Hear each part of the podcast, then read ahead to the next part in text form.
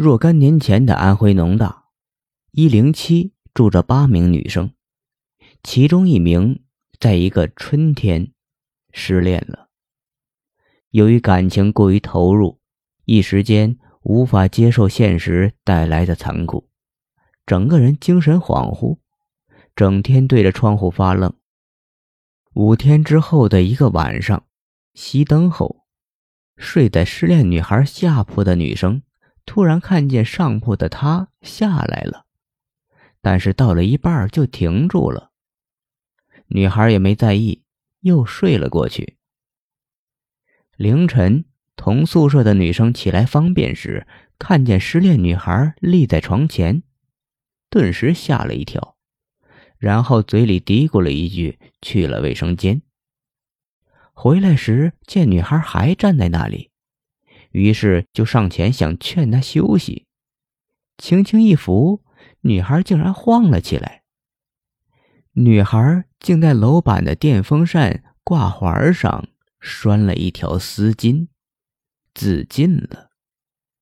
死时穿着男友给她买的红色睡衣，还有他送的丝巾，惊动了警方。其前男友因为迫于方方面面的压力退学了。同宿舍的女生也换了宿舍，事情到这里应该算结束了。然而，一年后的一零七已经换了新生进驻，似乎人们已经遗忘了这里曾经发生过的事情。然而五月的一个晚上，一个女生上卫生间，听到水池里似乎有人在洗衣服。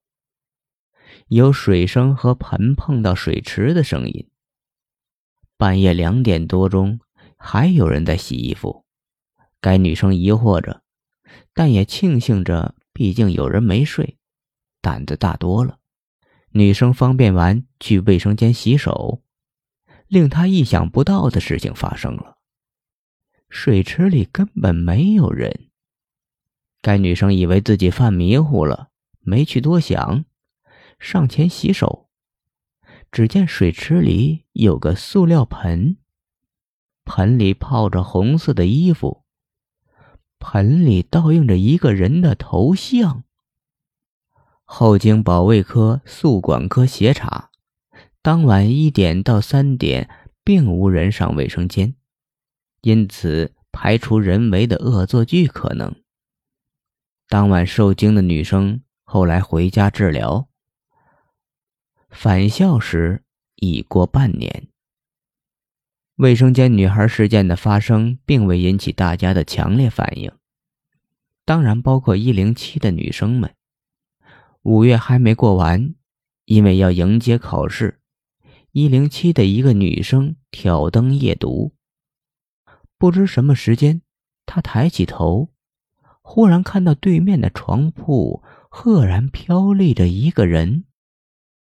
又是一名女生接受治疗。校方不知出于什么立场，先是封闭了一零七，接着将一二号楼改为男生宿舍，大概是希望阳刚之气可以克制住。两千年的五月，当时我们听到这些传说时，并没有放在心上，只是付之一笑而已。可是没想到。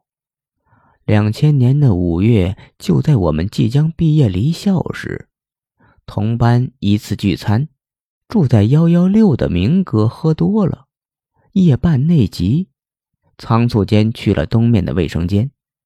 于是，这个传说里多了一个真实的半夜卫生间，有水声，有盆响，就是没有人在的故事。